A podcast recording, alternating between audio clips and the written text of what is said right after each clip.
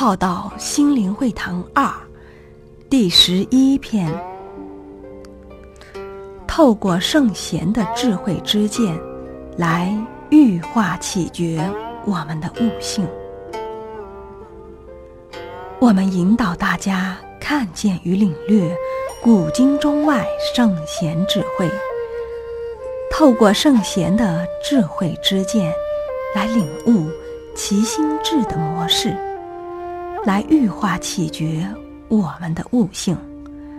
这里虽引用某些宗教圣人之智慧之见，也赞赏推崇某些宗教的大修行者之精神风范，传颂大德者之风范德行，但我们并没有特意在传播哪一宗派。只是希望单纯的萃取圣贤智慧与心智，与各位生命伙伴分享，不牵涉宗教派别。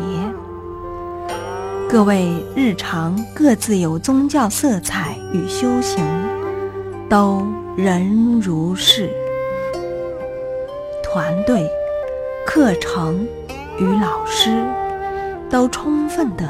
给大家百分之一百自由，来去亦复如是。我们谈儒家智慧与忠恕义理，也谈道家之大道与修真，佛家佛法与续佛慧命，基督天主之真理博爱。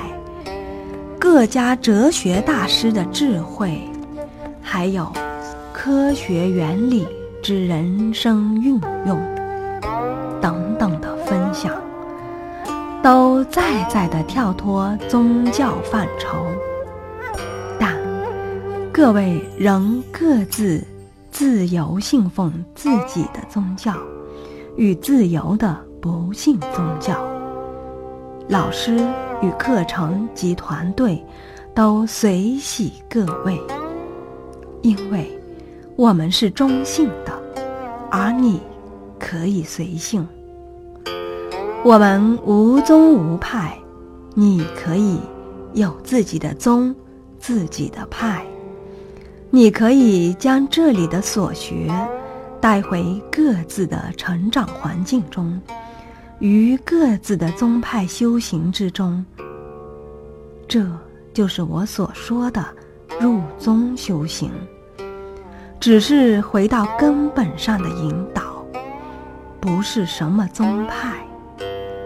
活出自由之人，才能不捆绑别人。